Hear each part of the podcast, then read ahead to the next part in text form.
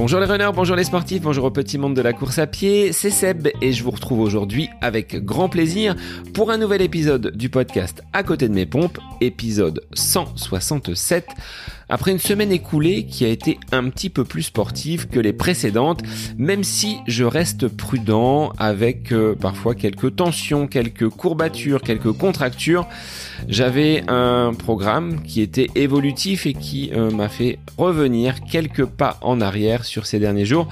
Je suis reparti de l'avant avec euh, ce jeudi, donc pas plus tard qu'hier, une séance qui a été probante dans le sens où j'ai réussi à courir 20 minutes. Vous allez me dire, c'est pas non plus une grosse séance, c'est pas exceptionnel, mais cela dit, par rapport à ce que j'ai traversé, eh bien, c'est un signe que j'arrive à tenir et à courir quand même 20 minutes et donc je vais pouvoir petit à petit remonter la charge d'entraînement en étant vraiment attentif à mes sensations et puis bah, c'est complété depuis euh, le début de la semaine par du vélo taf. J'ai 4 km pour aller jusqu'à mon lycée à partir de mon domicile.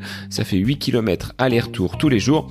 C'est un petit peu d'activité physique et cela me permet de tourner les jambes. Donc c'est dans de bien meilleures dispositions que j'aborde ce mois de juin que ce mois de mai qui a été vraiment catastrophique mais je vais pas revenir dessus, je vais plutôt regarder devant moi. Si vous êtes amoureux ou amoureuse de grands espaces et de liberté, mon invité du jour va sans doute vous séduire. J'ai eu l'immense plaisir de recevoir Florine Martin, avec qui nous avons peut-être au coin d'une branche de notre arbre généalogique un aïeul commun. Avant d'aborder le sujet de la course à pied, Florine est revenue sur sa passion première, à savoir l'apnée. Comment cette pratique aquatique peut être complémentaire avec une activité pédestre? Nous aborderons les différents transferts possibles entre ce sport aquatique porté qu'est l'apnée et notre pratique pédestre où la gravité se fait sentir. Vous verrez que des liens existent. L'aspect mental est un sujet sur lequel Florine reviendra tout en vous donnant des astuces pour travailler votre souffle, votre respiration et bonifier votre appareil cardio-respiratoire. Dans un second temps, elle nous livrera son retour d'expérience après avoir participé en février dernier à une course solidaire, la Séné Gazelle, avec pour but de courir, bien évidemment, mais également d'apporter des fournitures scolaires aux élèves du Sénégal. Alors moi je vous laisse en compagnie de Florine Martin, course solidaire et œuvre humanitaire lors de la Sénégazelle. C'est le nouvel épisode du podcast À côté de mes pompes. Bonne écoute à vous. Bonjour Florine, bienvenue sur le podcast À côté de mes pompes. Merci d'avoir accepté l'invitation. Alors on va voyager un petit peu avec toi, que ce soit dans les profondeurs donc de l'océan, mais aussi sur le, continent africain. Mais là, j'en dis pas plus, je vais te laisser te, présenter dans un premier temps. Bonsoir Sébastien, bah, merci à toi de m'accueillir.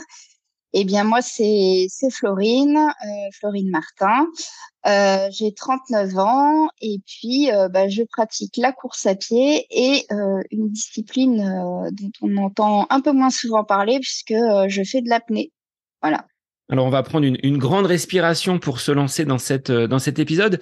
Est-ce que cette pratique de l'apnée est une pratique professionnelle ou c'est juste un loisir?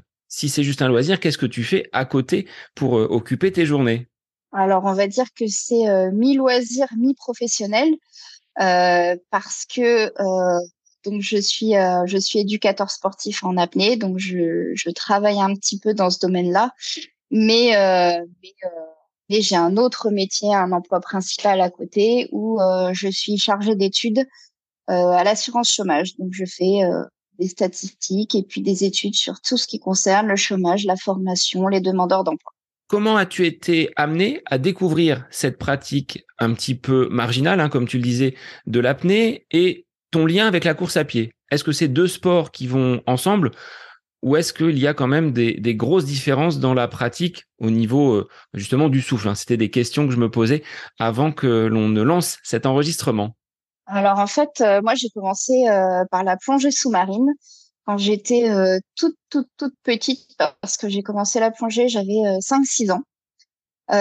j'ai pratiqué la plongée sous-marine pendant bah, quelques années et puis ensuite ado, bah, bah j'ai arrêté la plongée sous-marine et j'ai repris quand j'ai fini mes études et que je me suis installée. j'ai pris mon premier appartement toute seule en Seine-et-Marne. Je connaissais personne dans le coin et donc je me suis inscrite à un club de plongée sous-marine en me disant bah ça va me permettre de de faire du réseau, de rencontrer des gens qui habite à côté de chez moi. Donc j'ai commencé, euh, j'ai repris la plongée sous-marine. J'ai passé mon premier niveau de plongée sous-marine et puis euh, et puis bah la plongée sous-marine en piscine. Euh, moi je suis en Seine-et-Marne donc c'était pas forcément super fun. Donc petit à petit, ben, il y avait une section apnée dans mon club de plongée sous-marine. Donc donc j'ai découvert cette activité et puis bah j'ai tout de suite accroché par rapport à l'aspect plus sport que je retrouverais pas dans la plongée sous-marine. Euh, moi, je suis quelqu'un qui a toujours pratiqué pas mal de sports, beaucoup de sports différents, et donc euh, je j'ai accroché avec l'apnée par rapport à l'aspect euh, à l'aspect plus euh, bah, sport et un petit peu performance quand même. Donc c'est comme ça que je me suis mis euh, à l'apnée. Et puis bah la course à pied est venue en fait en complément de l'apnée puisque euh, quand euh, j'ai commencé à passer mon premier niveau d'encadrement, mon niveau d'initiateur apnée, eh ben euh, j'ai voulu me, me, remettre un petit peu en forme, j'ai voulu j'ai voulu perdre du poids et du coup bah, je me suis mis à courir pour avoir une meilleure condition physique. Donc au début vraiment je n'aimais pas du tout courir. Euh, je pourrais euh, deux, trois kilomètres, une demi-heure, euh, voilà. Euh, vraiment avec l'optique euh, condition physique. Et puis, bah, petit à petit, j'ai commencé à prendre du plaisir en courant. J'ai augmenté les distances. j'ai accroché mes premiers dossards et et et j'en suis venue jusqu'à courir un marathon et et puis et puis quelques quelques trails d'environ 30 kilomètres. C'est comme ça que, que je suis venue à la, à la course à pied. Et donc, oui, pour moi, il y a vraiment un grand lien entre euh, course à pied et apnée. Quels pourraient être justement ces liens? Parce qu'il y a un sport où tu es porté, tu es dans l'eau, et la course à pied, je le sais là parce que ça fait trois semaines que j'ai pas couru. Demain matin, je vais effectuer ma première séance de reprise. Je pense que là, je vais bien sentir le poids de mes chaussures et le poids de la gravité. Alors, quels seraient ces liens? Parce que là, moi, je voit quand même deux sports diamétralement opposés. L'un où il faut faire appel, la course à pied, à notre capacité respiratoire, où il faut euh, actionner justement la pompe pour euh, aller chercher beaucoup d'oxygène, au contraire de l'apnée, où il faut garder précieusement cet oxygène pour euh, aller plus loin. Alors, quel lien tu peux justement nous, mettre en évidence entre ces deux sports qui, pour moi, sont plutôt opposés? D'abord, quand on pratique l'apnée à un certain niveau, il faut quand même une très bonne condition physique. Donc, euh, donc la course à pied, ça permet de travailler, euh, la, condition physique. Alors c'est une façon de travailler la condition physique. Hein. Il peut y en avoir d'autres. Euh, on peut faire du vélo, de la natation. Il y a plein d'autres choses qu'on peut faire. Également du renforcement musculaire, c'est super important en apnée. donc d'abord, il y a un aspect, il y a vraiment un aspect condition physique et préparation physique générale, un petit peu comme on peut dire en début de saison. Et puis après, euh, bah, il y a quand même tout un aspect euh, cardio, euh, utilisation, utilisation du système ventilatoire qu'on retrouve en fait, en fait dans les deux. Alors c'est vrai que en, en, course à pied, on essaie d'utiliser au mieux, au mieux l'oxygène finalement, mais mais en apnée, ça va être aussi aussi la même chose. Donc donc c'est vraiment c'est vraiment pour moi deux sports qui sont complémentaires et euh, je commence vraiment toujours ma saison d'apnée par euh, j'alterne en fait les saisons d'apnée et de course à pied. Et puis euh, pour moi il y a un aspect qui est quand même extrêmement complémentaire dans ces deux sports, c'est l'aspect mental. notamment quand on commence à partir sur de la course à pied un petit peu longue, je retrouve la même la même la même euh, compétence mentale, on va dire, que ce que je peux retrouver en apnée, puisque euh, bah, en apnée, quand on reste euh, un certain temps sous l'eau sans respirer, pas très physiologique forcément, et du coup, on a on a mal, hein, on va le dire. Et, et cette douleur ou cette capacité à dépasser aussi cette douleur, à aller au-delà, bah, c'est c'est quelque chose que je retrouve beaucoup euh, en course à pied, quand j'ai couru mon marathon ou quand j'ai couru euh, certains trails, j'ai retrouvé cette douleur et le fait qu'à un moment donné, eh ben, il faut euh, passer au-delà de cette douleur pour pouvoir continuer à courir. Comme en apnée, bah, il faut passer au-delà de la douleur, de l'envie de respirer pour continuer à palmer. Sinon, bah, on sort assez vite. Alors justement, Florine, tu disais, quand on reste un certain temps sous l'eau, là tu viens de dire palmer, tu n'es pas forcément sur de l'apnée statique. Tu réalises des longueurs comment? Tu, pratiques Il y a peut-être différentes branches, un petit peu comme en course à pied entre la piste, la route, le trail. L'apnée, ça, ça consiste en quoi exactement? Quelles sont les épreuves auxquelles tu peux prendre part? Alors en fait, en apnée, il y a déjà deux branches. Il y a l'apnée qu'on euh, qu'on appelle eau libre. Donc c'est de l'apnée euh, verticale où on va chercher à aller le plus profond possible soit en palmant, soit en faisant un mouvement à peu près de brasse ou en se déhalant le long du bout. Donc là, on va être sur une discipline où on va chercher euh, bah, la, profondeur. Ensuite, la deuxième branche, c'est euh, la branche euh, plutôt piscine. Et donc là, il y a plusieurs disciplines. Il y a effectivement une discipline d'apnée statique où on est dans un bassin où on va, va pas du tout bouger. Et l'objectif, ça va être de rester le plus longtemps euh, en apnée sans bouger. Euh, et là, on va être sur un, on va mesurer le temps en fait. Et il y a d'autres disciplines qu'on appelle euh, dynamiques. Alors, on peut faire de l'apnée dynamique avec des palmes, avec une monopalme, c'est euh, deux palmes en fait collées hein, comme une queue de sirène en fait ou une queue de dauphin. Euh, et euh, de l'apnée aussi sans palme, où c'est un mouvement qui ressemble un petit peu à de la brasse. Et là, euh, l'objectif, c'est de faire la plus grande, euh, la plus grande longueur en piscine. Après, on a des, des épreuves également de sprint endurance, mais euh, il y a un petit peu moins de pratiquants malheureusement sur ce type d'épreuve. Et donc moi, je pratique euh, principalement l'apnée dynamique avec des bipalmes, donc deux palmes. Et j'ai pratiqué un petit peu de statique, mais, mais pour le moment, j'ai un petit peu arrêté ça en compétition.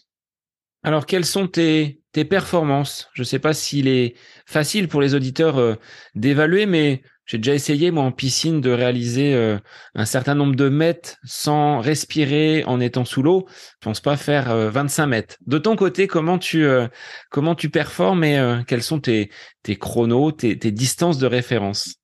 Alors, en apnée statique, mon meilleur temps, c'est 5 minutes. Et en apnée dynamique bipalme, j'ai fait euh, dernièrement au championnat de France euh, d'apnée à Saint-Raphaël qui s'est déroulé il y a trois semaines environ. J'ai fait 141 euh, mètres, ce qui était mon record. Et du coup, j'ai fini cinquième au championnat de France 2023. C'est des très belles performances. Moi, rester cinq minutes sous l'eau, ça ça me paraît difficile. Comment on en arrive là et quelles astuces tu pourrais nous donner sur euh, cette euh, capacité à travailler notre système ventilatoire pour derrière peut-être le transférer et pouvoir le mettre en application dans la course à pied? Est-ce que respirer, bien respirer comme tu le pratiques, ça s'apprend Quels exercices on peut faire? Est-ce qu'il y a une méthodologie pour, euh, pour bien respirer? En toi, toi l'éducatrice, tu dois avoir justement des, des astuces, des conseils et peut-être des, des techniques à nous apprendre. C'est ce qu'on souhaite entendre, Florine, aujourd'hui. Ouais, il y a plein de, il y a plein de petits tips et de choses qui sont transférables entre euh, entre euh, l'apnée et la course à pied. Déjà, euh, il y a un, alors je sais pas si on appelle ça un organe, mais je crois, ou non, un muscle qui est un petit peu commun à l'apnée et à la course à pied, c'est le diaphragme. Euh, le diaphragme, euh, en apnée, on va vraiment chercher à travailler une certaine souplesse du diaphragme pour pouvoir euh, abaisser son diaphragme au maximum et pouvoir prendre un maximum d'air au niveau thoracique. Et je crois que ça, c'est également très très important en course à pied puisque bah, le, le diaphragme en course à pied, ça peut créer des, des points de côté et donc, avoir une certaine souplesse du diaphragme, ça peut euh, être intéressant de ce point de vue-là. Savoir ventiler, c'est également hyper important en course à pied euh, si on veut éviter euh, également les, les points de côté, mais si aussi on veut courir, on veut courir loin, longtemps et relativement vite. Donc il y a y a y a plein de y a plein d'exercices qu'on peut faire pour travailler pour travailler sa sa ventilation. Nous on travaille pas mal sur des ce qu'on appelle de la ventilation carrée ou de la ventilation rectangulaire. Ça va être on va inspirer un certain temps, ensuite on va bloquer sa respiration un certain temps, on va ensuite expirer un certain temps et bloquer encore un certain temps. Donc ça fait un carré, ça fait 10 secondes d'inspiration par exemple, 10 secondes de blocage, 10 secondes d'expiration et 10 secondes de blocage. Et puis ça, on peut le varier bah, indéfiniment sur les temps. Et en fait, ce qui est important, c'est euh, d'arriver à prendre le contrôle de sa ventilation, quelque chose qui, euh, quand on n'y fait pas attention, finalement, c'est très naturel de ventiler. Mais euh, l'idée en apnée, c'est de prendre le contrôle de quelque chose qui est qui est involontaire d'habitude et dont on n'a pas conscience. Alors sur ces séances carrées, rectangles avec prise d'inspiration, expiration, blocage, on commence par combien de, répétitions, par combien de minutes? Parce que c'est peut-être, comme tu dis, pas naturel dans un premier temps d'avoir conscience de cette de cette respiration. On procède comment? Par exemple, on peut faire, euh, on peut faire des inspirations blocage de 5 10 secondes maximum sur, par exemple, deux minutes. Et ensuite, on prend une phase de récupération de euh, peut-être deux ou trois minutes. Et puis, on peut refaire, euh, on peut refaire ça. Ce qui est intéressant aussi, c'est d'apprendre à contrôler la ventilation par la bouche et par le nez. Souvent, on n'a pas vraiment conscience de ce qu'on fait. Et donc, ça peut être intéressant de d'apprendre à inspirer, par exemple, par la bouche et expirer par le nez. Et inversement, inspirer par le nez, expirer par la bouche, pour un peu prendre conscience de, euh, de son souffle finalement. Et ça, ça va être complètement transposable en course à pied. De mon côté, toi, je suis quasiment certain à 99% que je respire en majorité par la bouche et l'expiration, bon, elle peut se faire par le nez et, euh, et par la bouche également. Est-ce que c'est, on va dire, quelque chose que l'on peut modifier, qu'on va pouvoir justement travailler et orienter Tu le dis avec la pratique, on va euh, prendre conscience de cela. Est-ce que toi, tu en vois des, bénéfices vraiment en, course à pied sur ce travail purement ventilatoire et respiratoire? Ah oui, moi je vois vraiment pas mal de bénéfices. Euh, au départ, j'avais euh, quand j'ai commencé la course à pied, j'avais énormément de points de côté, j'avais énormément de mal à trouver mon, rythme ventilatoire en fait. Et c'est vrai que de prendre le contrôle de sa ventilation, ça aide beaucoup, je trouve, euh, je trouve en course à pied. De, de savoir aussi varier les rythmes de ventilation peut-être savoir accélérer euh, son rythme ventilatoire quand on accélère sa foulée ou par exemple quand il y a une montée ou quelque chose comme ça. Je pense que c'est vraiment super utile. Et après, bah, comme je disais, le point, vraiment le point commun entre les deux disciplines, pour moi, c'est vraiment l'aspect mental, parce que euh, parce que euh, en apnée, ben moi j'ai tendance à dire 80-90% de la performance, elle est vraiment dans la tête. Et, euh, et je pense que c'est également la même chose quand on passe sur des distances un petit peu importantes en course à pied. Euh, c'est plus les jambes, à un moment donné, c'est la tête qui prend qui prend le dessus sur les, les jambes. Avant de revenir sur cet aspect mental, moi j'avais sur euh, le côté ventilatoire ce fait de bloquer, inspirer, bloquer, expirer, ça ressemble un petit peu à de la cohérence cardiaque. Tu vois, cette petite bulle, euh, j'avais une application, moi, où il y avait une petite bulle qui montait, elle s'arrêtait en haut euh, d'une jauge et puis elle redescendait. C'est un moyen aussi de, peut-être de, travailler cet appareil euh, cardio-respiratoire, comme on l'appelle. Tout à fait. En fait, la cohérence cardiaque, c'est, des exercices qu'on fait beaucoup en apnée pour, pour baisser la fréquence cardiaque, puisque quand on est apnéiste, on a une fréquence cardiaque, notamment au repos, qui est très basse. Elle est de combien la euh, tienne d'ailleurs, tiens Alors moi, elle est à, elle est à moins de 40 au repos. Et du coup, bah ça c'est pareil, c'est quelque chose qui peut être euh, être très intéressant en, course à pied.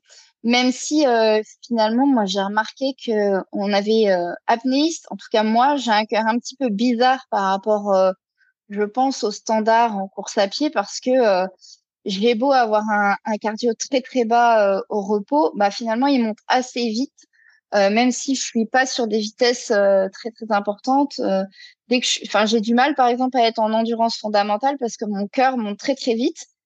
Il baisse également très très vite, mais mais j'ai du mal à courir avec un cardio plutôt bas, on va dire, en tout cas pour un coureur à pied. Alors qu'au repos, j'ai un cardio très bas.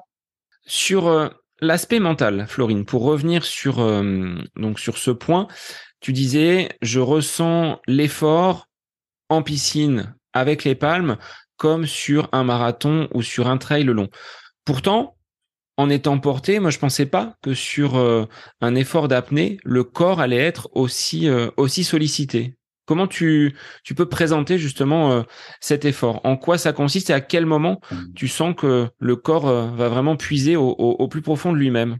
Alors en fait, moi, l'aspect mental, c'est... Alors évidemment, il y a un effort physique, mais euh, c'est surtout à un moment donné où, où quand je vais arriver à une certaine distance, j'arrive à une phase de lutte contre l'envie de respirer. Et si je m'écoute, clairement, je vais sortir. Donc à un moment donné, euh, la douleur, elle est surtout mentale de se dire bah non, tu as envie de respirer mais tu vas continuer parce que tu as encore de l'oxygène pour continuer et, euh, et et la difficulté elle est de passer euh, ce cap là.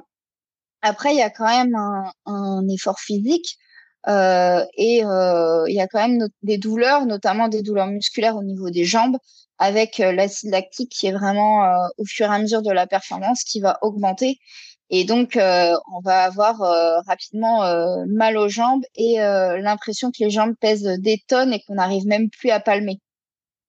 moi, sur une de mes dernières performances, quand je suis sortie, mes jambes me portaient plus. J'ai dû m'asseoir, j'arrivais plus à marcher tellement. Alors, c'est surtout, ouais, c'est vraiment le lactique en fait.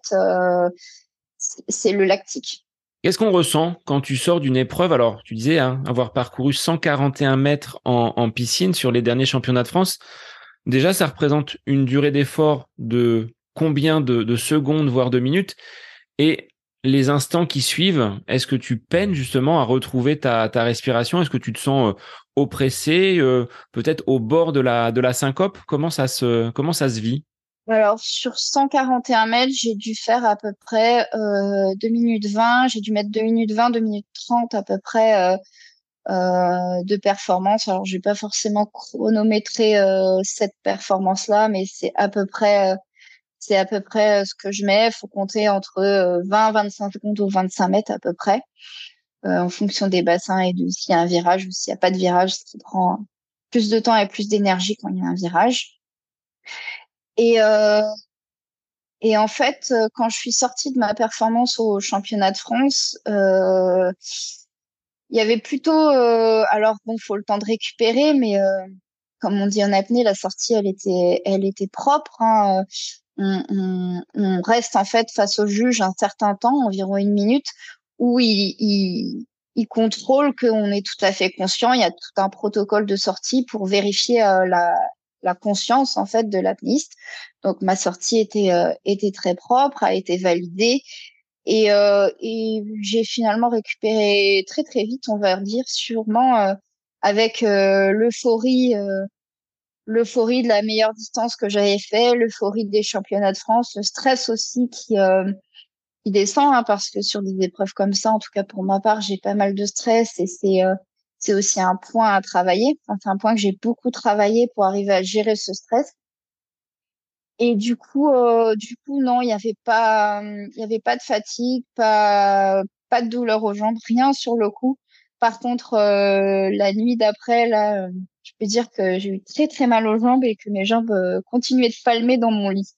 Après une telle compétition, qu'est-ce que tu peux ressortir comme comme pensée? C'est-à-dire que quand tu es dans euh, dans la piscine, vers quoi se dirige euh, ton esprit?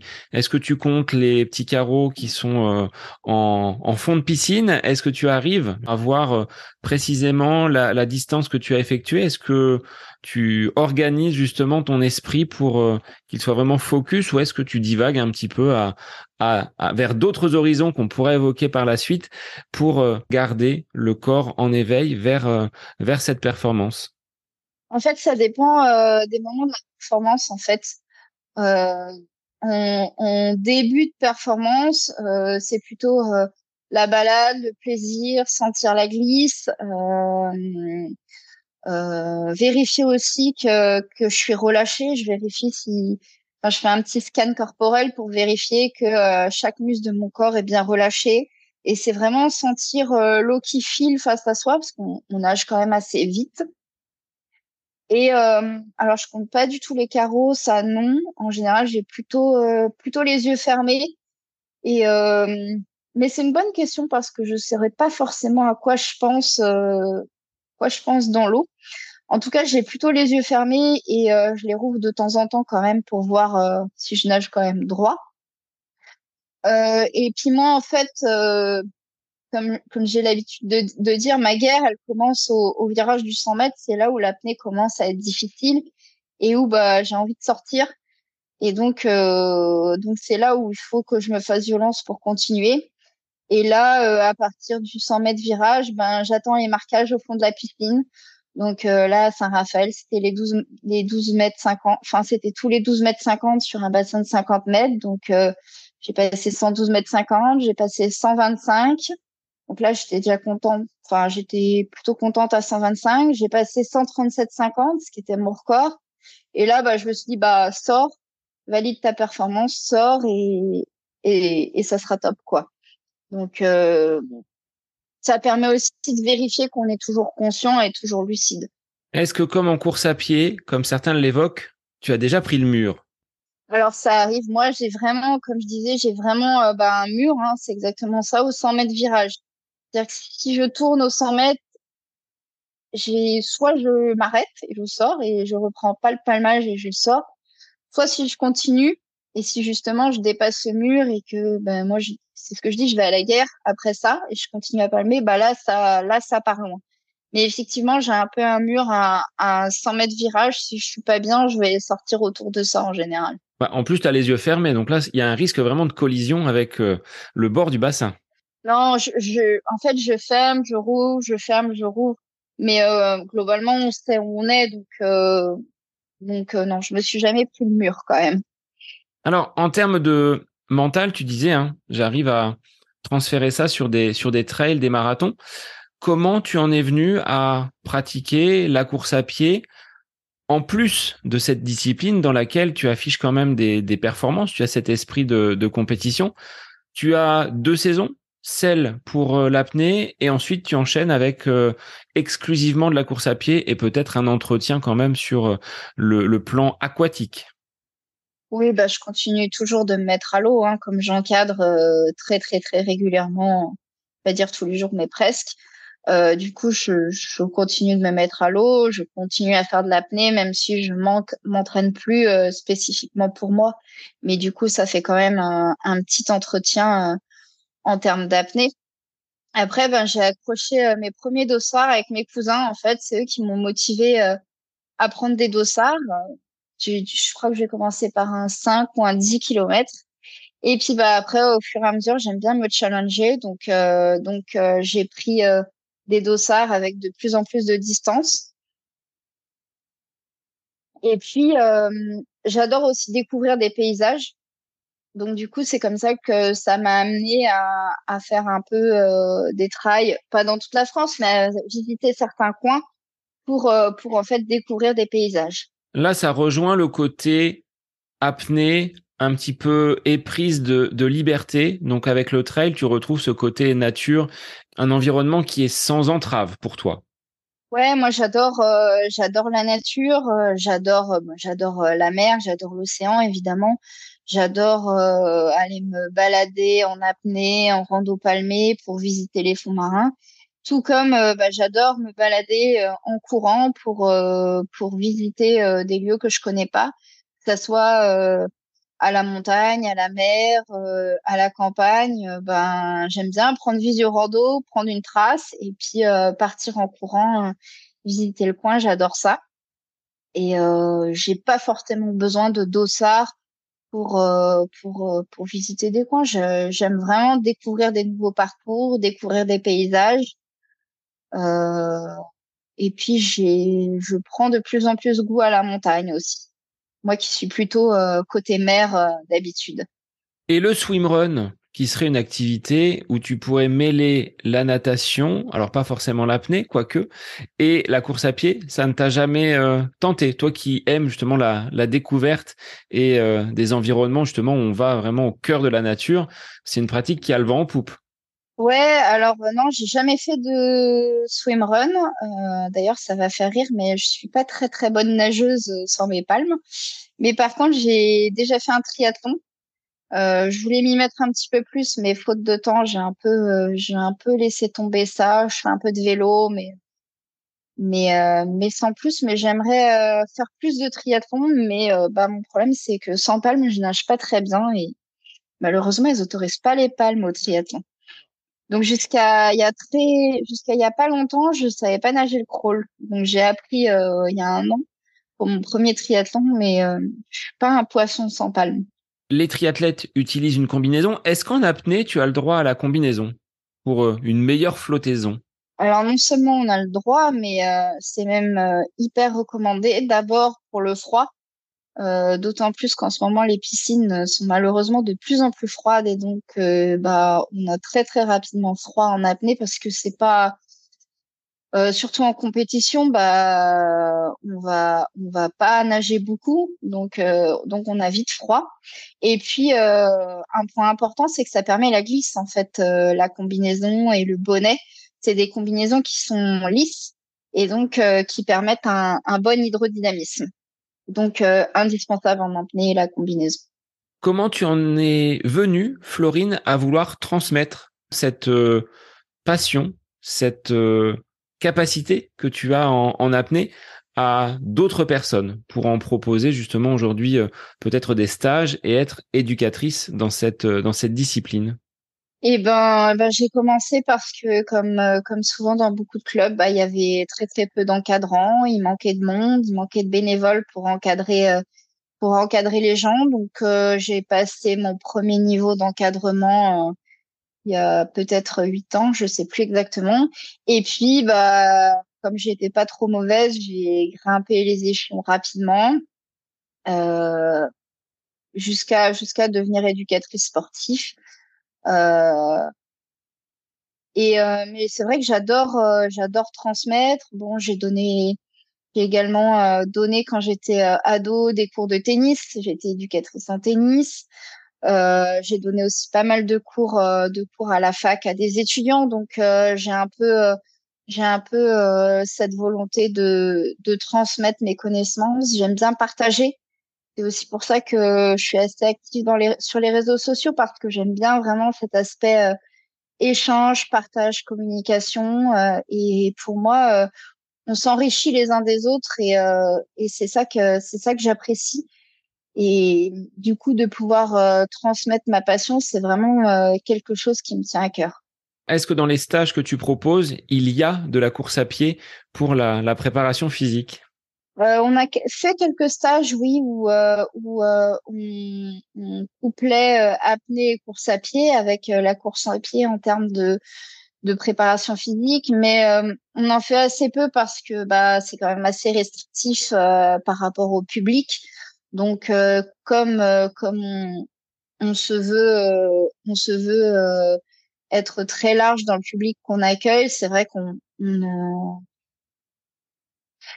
on, en propose assez peu, mais peut-être la prochaine saison un stage destiné aux compétiteurs et où pour le coup là on pourra proposer de la course à pied ou du vélo ou de la musculation. Mais c'est vrai que même en, en apnée, tous les compétiteurs ne font pas de la course à pied, loin de là. Donc, euh, ça serait un peu trop restrictif. Pour toi, cet entraînement croisé, course à pied, piscine, ça marche bien. C'est quelque chose que tu, que tu valides. Cette saison, ça a bien marché parce que euh, j'ai beaucoup réfléchi sur la, sur la programmation de ma saison, chose que j'avais pas forcément fait euh, les années précédentes et qui ont pu me coûter assez cher, notamment au, au championnat de France 2022. Euh, donc cette année, j'avais vraiment bien réfléchi à ma programmation. Euh, suite au championnat de France 2022, bah, j'ai fait euh, j'ai fait euh, 6-7 mois de course à pied. Euh, qui la saison de course à pied s'est achevée avec le trail de la Veni Vici qui arrive au pont du Gard où, où j'avais fait le 27 km et je sais plus trop combien de dénivelé, 800 mètres, je crois, quelque chose comme ça. Donc ça, ça a clôturé ma saison de course à pied 2022. Et puis bah derrière, j'ai embrayé avec la saison d'apnée.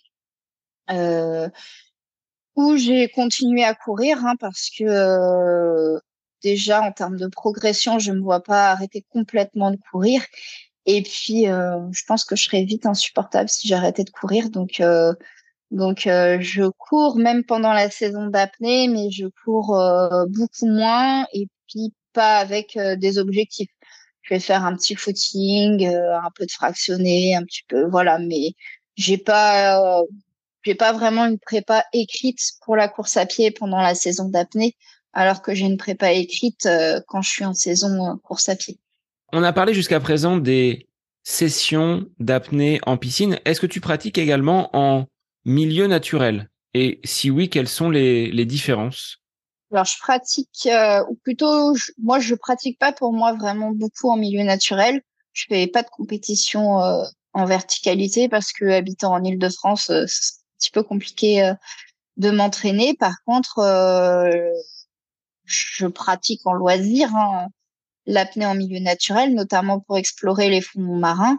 Et puis euh, surtout, j'encadre en milieu naturel des stages en verticalité. Par exemple, le week-end dernier, j'étais pour un club dans le golfe du Morbihan où, où j'ai encadré les stagiaires dans leur dans leur détente. Et puis, bah, dans 15 jours, par exemple, je vais encadrer un stage euh, à Lanzarote, aux Canaries. Donc, euh, donc j'encadre en verticalité, je pratique un petit peu en loisir, mais pas du tout en compétition. Je suis pas attirée euh, par les grands fonds. J'aime transmettre euh, mes connaissances en verticalité, j'aime encadrer en verticalité, j'aime découvrir les fonds, mais je suis pas fan de la profondeur pour la profondeur, pour aller chercher la profondeur alors que j'aime aller chercher la distance en piscine. En profondeur, c'est beaucoup moins mon truc.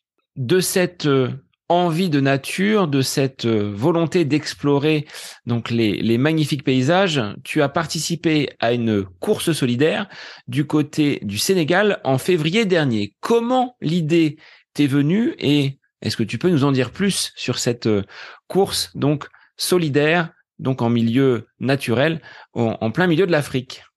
Oui, eh ben, j'ai participé à la Sénégazelle février 2022, euh, 2023. Euh, c'était vraiment par hasard que je suis arrivée là. C'était euh, en fait mes cousines qui étaient inscrites euh, à la Sénégazelle et puis elles m'en ont parlé.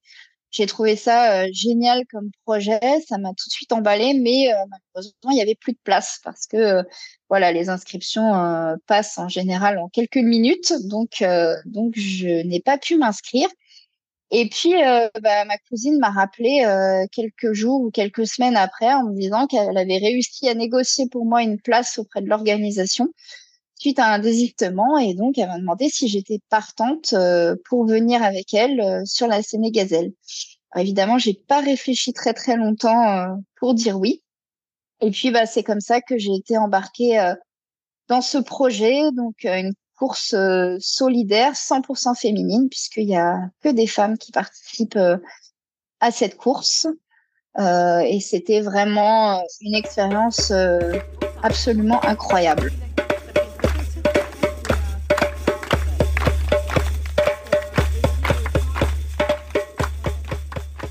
Quel était l'objectif de cette euh, Sénégazelle On parle de course solidaire. Il y a un but humanitaire derrière, un but pour euh, apporter peut-être de l'aide à des populations défavorisées? Oui, tout à fait. En fait, euh, chaque participante devait collecter du matériel scolaire pour ensuite amener sur place. Donc, on a collecté euh, chacune euh, environ 30 kilos de matériel scolaire. Donc, avec mes deux cousines, on avait à peu près 90, euh, une centaine de kilos de fournitures scolaires dans nos dans nos bagages, donnés bah, par des proches, par des entreprises également qui nous ont aidés dans ce projet.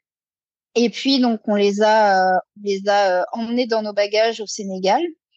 Une fois arrivés sur place, toutes les tout le matériel scolaire de toutes les femmes euh, qui participaient à la Sénégazelle ont été euh, mis en commun. Et puis, ben, on a constitué des dotations pour les enfants par classe, par école.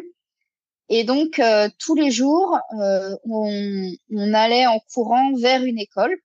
Et arrivé à l'école, eh ben, on distribuait les dotations scolaires dans, dans les classes dans lesquelles on était. Donc, on a visité cinq écoles, enfin cinq villages à l'intérieur de chaque village, des fois, il y avait plusieurs écoles euh, à visiter.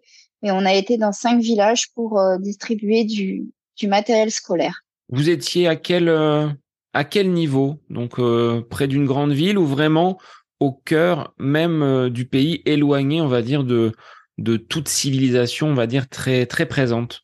Non, alors éloigné de toute civilisation, on trouve toujours des téléphones portables. Hein là-bas, mais, euh, non, non, on était quand même au cœur du pays. On était euh, près de, de Fatik, à côté du Ciné Saloum, qui est euh, le fleuve qui traverse le Sénégal. Euh, clairement, bah, c'était des villages euh, pauvres hein, qu'on qu'on a visités. souvent, quand on demandait aux enfants, parce qu'on a pas mal pu échanger avec eux, quand on demandait aux enfants qu'est-ce que vous avez fait ce matin avant qu'on arrive, tous nous disaient oh là là, on a tout nettoyé, tout rangé, tout voilà. On, on sentait que, enfin même eux nous l'ont dit que c'était euh, quelque chose de très très important pour eux euh, et qu'ils attendaient ça euh, d'année en année puisque c'est un c'est une course qui a une vingtaine d'années.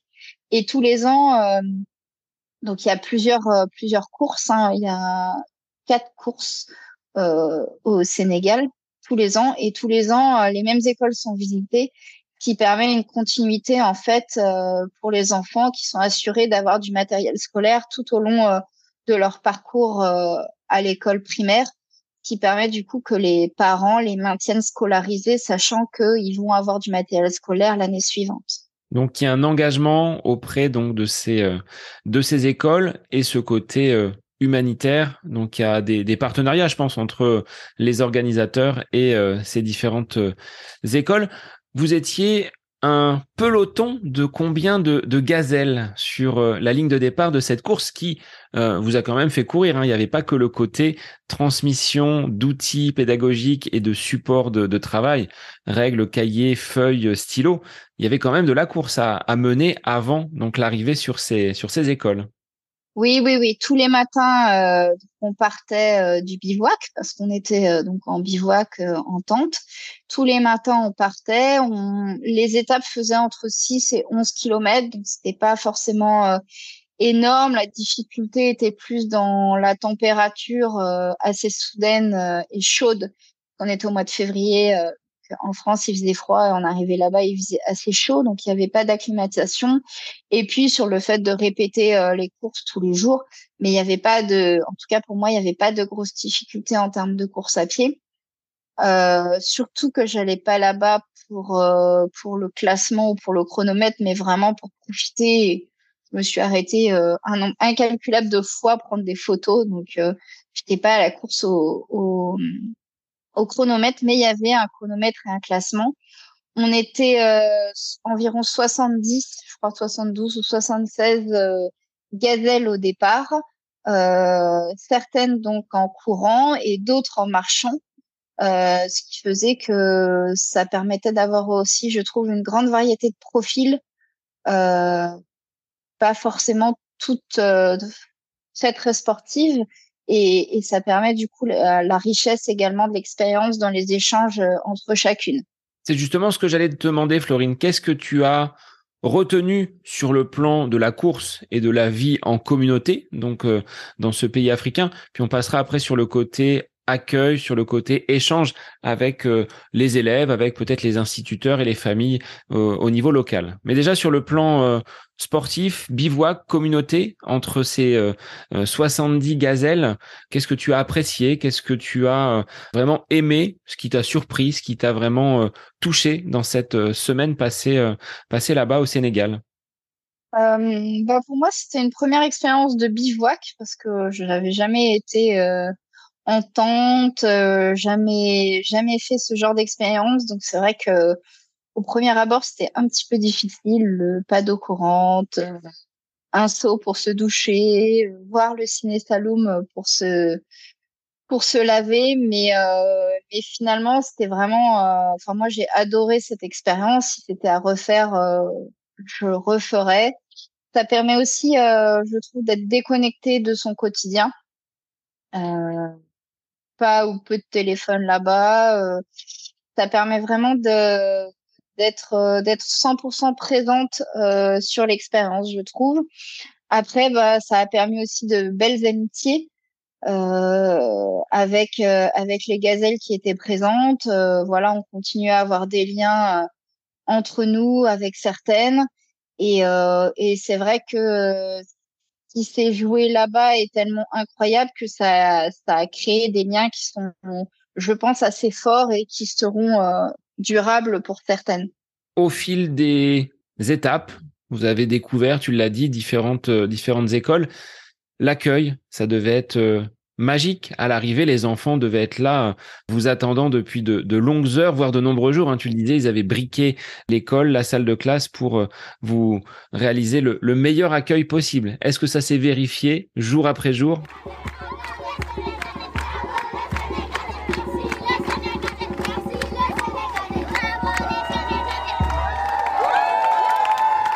J'en ai encore des frissons là, euh, rien que rien que d'en parler tellement c'était incroyable et tellement. Euh, alors je m'attendais à un certain accueil, mais jamais je me serais attendue à ce que ce soit aussi fort.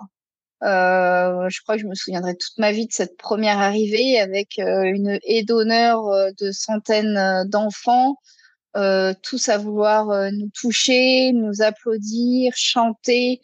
Euh, puisque euh, les arrivées se faisaient au, son des djembés, femmes aussi qui jouaient euh, sur les calebasses. J'avais jamais vécu ce genre d'arrivée à mi-chemin entre l'arrivée du Tour de France euh, ou, l'arrivée du premier du marathon de Paris. C'était vraiment, incroyable et inimaginable pour moi.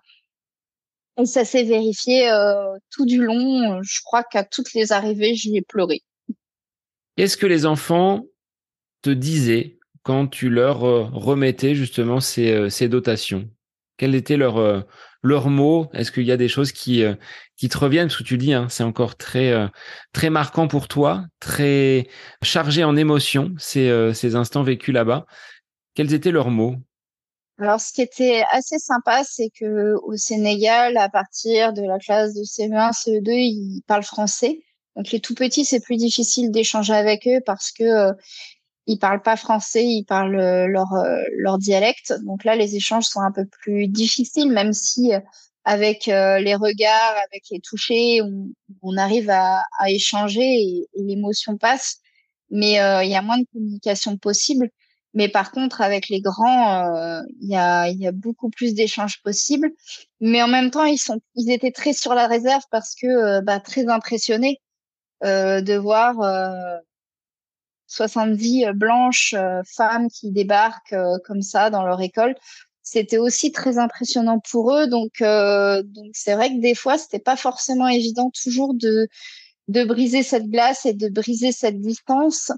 Euh, alors, ils n'avaient pas de distance physique parce que tout de suite, ils venaient autour de nous, ils voulaient nous toucher, ils voulaient nous prendre les mains, ils voulaient euh, qu'on les prenne dans les bras. Mais par contre, euh, en termes de communication verbale, c'était parfois un petit peu plus difficile euh, qu'ils parlent.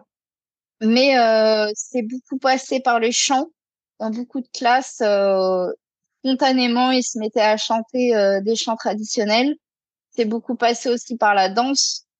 Euh, spontanément aussi, il se mettait beaucoup à danser par le dessin, euh, plus que par le par le verbal où là euh, c'était parfois un peu plus difficile de communiquer avec eux parce qu'ils étaient très très impressionnés euh, impressionnés par nous. Au niveau des effectifs, là c'est Seb avec sa casquette d'enseignant qui qui ressort. Combien d'élèves dans une classe au Sénégal? On est plutôt sur du entre 30 et 50. Hein. Et ce qui était, qui m'a le plus marqué, c'est euh, que beaucoup, enfin assez souvent, ils étaient, ils étaient très tassés sur des chaises où enfin, tu sais, les bancs en bois là, des colliers que nous on a connus il y a peut-être 30 ans, ils étaient trois, voire parfois quatre et ils avaient de la peine à bouger leurs règles tellement euh, ils étaient ils étaient serrés. Donc euh, des conditions euh, des conditions d'apprentissage faciles c'est clair.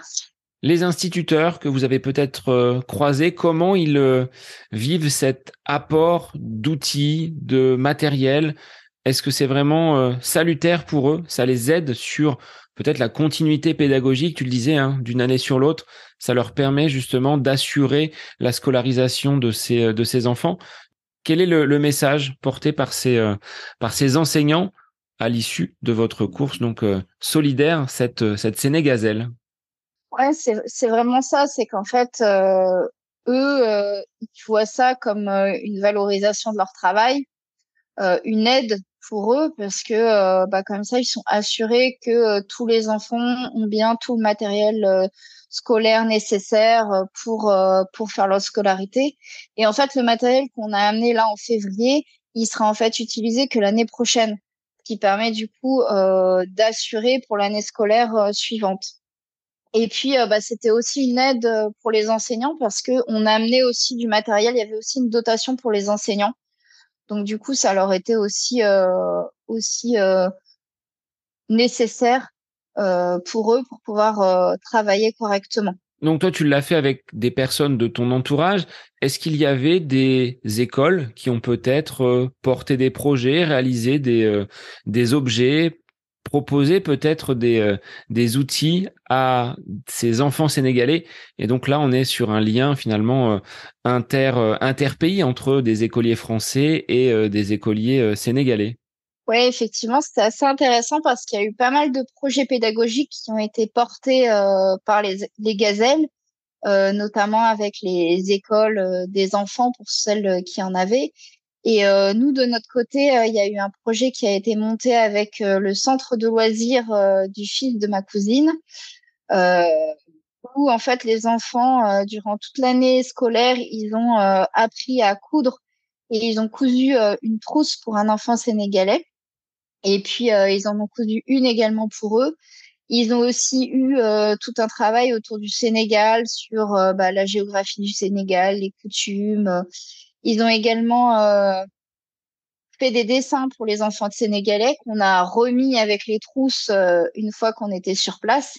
Et puis euh, les enfants sénégalais ont ensuite en retour fait des dessins aux enfants aux enfants français. Et puis ça a été, on leur a remis à l'occasion d'une présentation de la vidéo du voyage. On leur a montré les images de notre voyage et on leur a remis les dessins que euh, les enfants sénégalais avaient fait euh, avaient fait pour eux. Et donc c'est vrai que par notre intermédiaire, c'est tissé des liens euh, des liens entre entre les classes. Pour toi, ça a une portée plus significative d'aller sur le terrain, transmettre vraiment à ces enfants le matériel que tu apportais, que tu avais dans tes bagages, plutôt que de dire je donne pour une association qui derrière, bon, on n'a pas de doute hein, sur le fait que ces personnes-là soient investies et puissent transmettre. Mais là, tu sais vraiment que ta règle, ta trousse, ton crayon, ce sera vraiment utilisé par ces enfants-là puisque tu leur as donné en main propre. Oui, et puis je pense que on en revient, enfin en tout cas pour ma part, j'en reviens complètement différente de la personne. Je crois que c'est pas très français, mais de la personne où je suis partie en fait on, on revient pas de la même façon d'un tel projet. Bah, d'avoir, alors même si on sait que ça existe, mais d'avoir connu la pauvreté, d'avoir vécu dans les conditions dans lesquelles on vit pas habituellement, bah, ça remet en cause un certain nombre de certitudes qu'on peut avoir. par exemple, quelque chose de tout bête, bah, pendant une semaine, on a vécu quasiment sans eau avec euh, un petit seau euh, pour se laver, euh, se brosser les dents, etc. Ben c'est quelque chose. Je fais beaucoup plus attention. Alors non pas que je laissais couler le robinet sans arrêt, mais je fais beaucoup plus attention à pas du tout gâcher d'eau, par exemple. Voilà, c'est des choses. On n'en revient pas pareil, je pense, d'un tel projet et d'avoir vécu autant d'émotions, d'avoir vu autant de choses, autant de choses difficiles aussi, hein, parce que ben dans certains villages c'était clairement pas tout rose, donc on n'en revient pas indemne. Et de mêler un sport qui est une de tes passions, la course à pied, au cœur de cette aventure solidaire et humanitaire, c'était euh, c'était plaisant de pouvoir fouler ces, euh, ces pistes et ce terrain inconnu jusqu'alors. Oui, parce que ça permet aussi euh, de découvrir des paysages et puis je pense que c'est aussi une autre façon de d'aborder d'aborder un pays. C'est aussi peut-être une autre approche aussi par rapport aux enfants parce que euh, eux, ils trouvaient ça extraordinaire de nous voir arriver en courant. Euh, peut-être c'est ce qu'ils n'avaient pas forcément l'habitude de ça, mais euh, quand on arrivait dans les villages, au-delà même de l'école, euh, tous les villageois euh, étaient là, nous applaudissaient, savaient pourquoi on était là, qui on était, et, et je pense que ça amène une autre euh, une autre approche euh, aussi bien euh, culturelle que géographique et puis c'est aussi une notion quand même de dépassement de soi c'est se dépasser pour aller pour aller aider les autres. Alors outre le bivouac où tu disais avoir expérimenté avec très peu d'eau, des conditions de, de, vie assez rudimentaires, est-ce que vous aviez votre propre nourriture embarquée ou est-ce que vous profitiez d'une alimentation collective proposée par euh, l'organisateur? Non, c'était l'organisateur qui gérait euh, tout ce qui est euh, tout ce qui était repas, bivouac. Donc on a pas mal mangé mangé local, donc ça permettait aussi de découvrir une autre partie de la culture. Euh, les après-midi, on a aussi pu découvrir bah, euh, comment cuisiner sénégalais, comment jouer du djembé. Il y avait, il y a eu aussi des ateliers maraîchage, par exemple, sur euh, bah, comment les cultures au Sénégal. il y a eu un atelier peinture sur tableau sur sable aussi. voilà, ça a été aussi une autre façon de découvrir la culture il y a eu un soir, il y a eu un grand tournoi de, lutte sénégalaise qui est un sport euh, extrêmement prisé là-bas qui a été proposé sur le bivouac avec euh, des lutteurs euh, très connus au Sénégal qui sont venus venus lutter. Il y avait je ne sais pas combien de milliers de spectateurs de tous les villages environnants qui étaient venus voir le spectacle. Donc on a aussi on a aussi découvert le pays de cette façon-là en partageant un certain nombre, euh, un certain nombre de choses avec les habitants. Est-ce que vous avez autofinancé ce voyage ou est-ce que des partenaires, des sponsors ont pu euh, mettre la main à la poche pour vous permettre de réaliser ce, ce projet? Alors, on a autofinancé euh, une partie parce qu'effectivement, la course était payante. Donc, on a autofinancé une partie et on a également été aidé euh, financièrement, euh, également dotation, dotation euh, pour courir, dotation de matériel scolaire et puis des dons de particuliers, mais également d'entreprises qui nous ont permis bah, de réduire le coût, le coût du voyage pour nous. À combien tu l'estimes, si tu peux donner le, montant pour une personne? Cette semaine de, de course solidaire entre le billet d'avion, le matériel, les frais, on va dire, euh, annexes, ça s'élève à, combien? Alors pour les dotations scolaires, nous, on n'a rien payé. Tout a été euh, donné euh, par des particuliers ou des entreprises. le voyage, la course, etc., c'était 1900 euros l'inscription par personne. Et euh, j'avoue qu'on n'a pas trop encore bouclé, euh, enfin finalisé le budget, mais je pense qu'au moins la moitié euh, a été, euh, ouais, une petite moitié a été financée par les dons qu'on a reçus et par les particuliers ou des entreprises qui nous ont aidés. Ça n'a pas dû être facile pour ces populations. Tu le disais, il y a des courses régulières chaque année. Avec la période de, Covid, ils ont dû souffrir pendant ces deux années sans avoir de, dotation. Ou est-ce que des fonds humanitaires étaient quand même euh, organisés pour leur permettre d'avoir ces, euh, ces fournitures et ce qu'ils reçoivent à l'issue de votre euh, venue dans les, villages? Mais je crois que, alors je dis peut-être une bêtise, mais il me semble pas que les courses ont été annulées parce que fait en 2020 c'était en février, donc c'était avant le Covid, et en 2021 ça a eu lieu. Euh, Simplement, euh, les gazelles rentraient pas dans les classes. Toutes les classes avaient été mises à l'extérieur pour éviter les contaminations, des choses comme ça. Mais ça a eu lieu jour.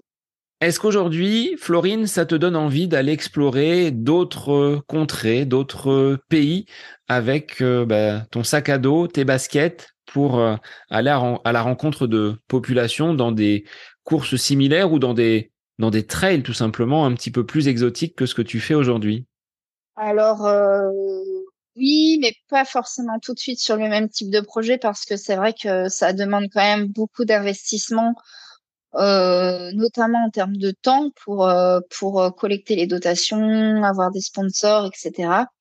Donc du coup, euh, du coup pas tout de suite, mais sur le même format, l'association a aussi une course à Madagascar et une course au Népal.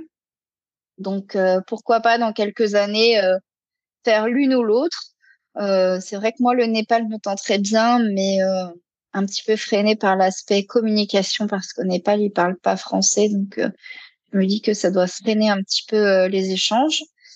après, faire des trails à l'étranger, pourquoi pas. après, j'ai pas, je suis loin d'avoir tout vu ce qui se fait en France, donc je pense que je vais déjà me concentrer sur ça. Euh, j'ai hâte cet été d'aller découvrir le Jura et je vais passer dix jours dans le Jura et puis euh, et puis une semaine dans les Pyrénées. Donc je pense que je vais déjà bien en profiter, même si euh, ce sera pas avec un dossard, mais ça sera quand même avec mes baskets. Alors, est-ce qu'il y aura des dossards là à venir prochainement d'ici cette euh, cette fin de saison de trail avant que tu ne reprennes tes tes bipalmes et que tu retrouves le chemin de la piscine? Alors j'ai un dossard en vue euh, pour lequel il faut que je m'inscrive d'ailleurs euh, très rapidement. Je vais refaire la Veni que j'ai fait l'année dernière, mais partir sur le 42 euh, avec 1200 mètres de dénivelé. C'est une course qui m'avait vachement plu l'année dernière, donc je pense que je vais me challenger sur le format le format supérieur. Ça sera une première pour moi sur cette distance-là en trail. Et après, ben, je sais pas trop. Je voulais euh, trouver des dossards pour juillet, mais pour l'instant, j'ai rien trouvé euh, aux dates et aux lieux qui me convenaient. Donc, euh, je pense que ça va être plutôt du off.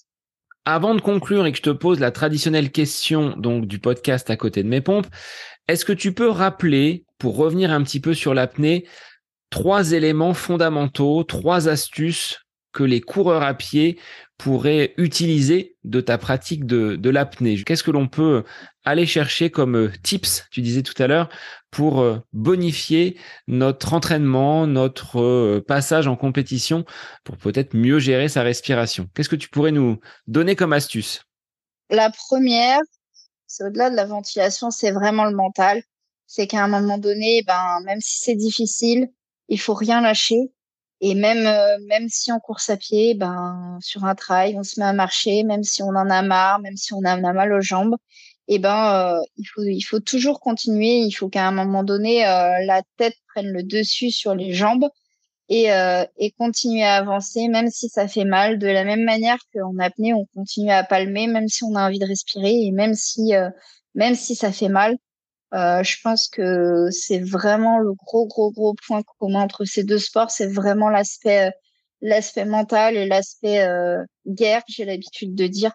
Et ben, à un moment donné, euh, il faut passer au-dessus et, et, il faut aller à la guerre pour atteindre ses objectifs.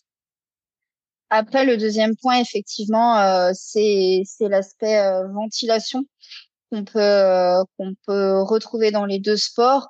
Euh, vraiment travailler la mobilité de son diaphragme. Euh, c'est quelque chose qui est hyper important euh, en apnée, qui est également hyper important en course à pied. Vraiment à apprendre à abaisser son diaphragme au maximum, savoir également le remonter au maximum, à vraiment avoir un creux au niveau au niveau au niveau thoracique. ça, ça me semble également très très important. Et puis après, euh, le point commun entre les deux, c'est l'aspect euh, condition physique. Le, le cardio, euh, bah, dans tous les sports, c'est utile. Et, et c'est quelque chose qui, qui est commun, pas seulement à l'apnée, à la course à pied, mais c'est commun à, à l'ensemble des sports. c'est un préalable à la performance d'avoir une condition physique, alors pas forcément incroyable, mais voilà, il faut il faut un minimum et c'est aussi c'est aussi ça permet aussi d'améliorer son bien-être dans la vie de tous les jours, son bien-être physique et son bien-être également mental. Eh bien, merci Florine pour ces précieux conseils. Alors, la question traditionnelle, un instant pour toi où tu te retrouves à côté de tes pompes ou à côté de tes palmes, ce serait quoi? Qu'est-ce que tu aimes faire en dehors de toute activité sportive? Eh ben, euh, j'aime bien passer du temps euh, en famille. Malheureusement, euh, c'est un peu, c'est pas forcément toujours facile parce que j'ai un emploi du temps très très chargé et et qui demande pas mal de sacrifices. Mais j'adore partager du temps avec ma famille et notamment ma nièce qui a deux ans. Et euh, j'ai très très hâte euh, de l'emmener euh, découvrir les fonds sous-marins avec son petit masque et ses petites palmes dans quelques temps. C'est déjà un petit poisson, donc pense que ça promet pour pour la suite et je vais me régaler de, de lui montrer les petits poissons dans quelques temps. Eh bien, merci Florine pour nous avoir fait découvrir cet environnement aquatique avec l'apnée et puis ces territoires donc euh, africains avec ta participation donc à la course solidaire la Sénégazelle. Merci à toi. Merci Sébastien. Et pour les auditeurs, bah, je vous invite soit à prendre des palmes et comme Florine, à aller explorer le fond des piscines et développer votre appareil cardio-respiratoire, ou peut-être à l'étranger pour aller découvrir de, de nouveaux horizons. Et je vous retrouve la semaine prochaine pour un nouvel épisode du podcast À côté de mes pompes. Bonne semaine à vous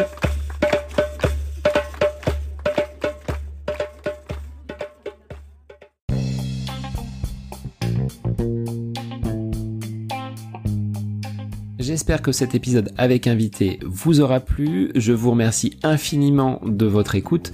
Pour euh, faire remonter le podcast dans les classements, je vous invite à laissez une petite évaluation sur Apple Podcast, 5 étoiles, un petit commentaire, ça me fera énormément plaisir et vous permettrez au podcast d'être remonté, diffusé, euh, déployé sur euh, ces différentes plateformes de façon euh, bah, plus importante encore qu'il n'est actuellement. Et puis je vous invite à me retrouver sur les différents réseaux, hein, Facebook, Instagram. Laissez votre petit message, votre commentaire, ça me fait plaisir d'échanger avec vous. Si vous avez des questions, si vous voulez voilà échanger sur quelconque sujet en lien avec la course à pied, mais pas que parce que le sport c'est une philosophie de vie et c'est une passion qui nous anime de façon commune, donc n'hésitez pas à venir échanger avec moi. Sur ce, je vous souhaite une bonne fin de semaine, un bon week-end et je vous dis à la semaine prochaine pour un nouvel épisode du podcast à côté de mes pompes.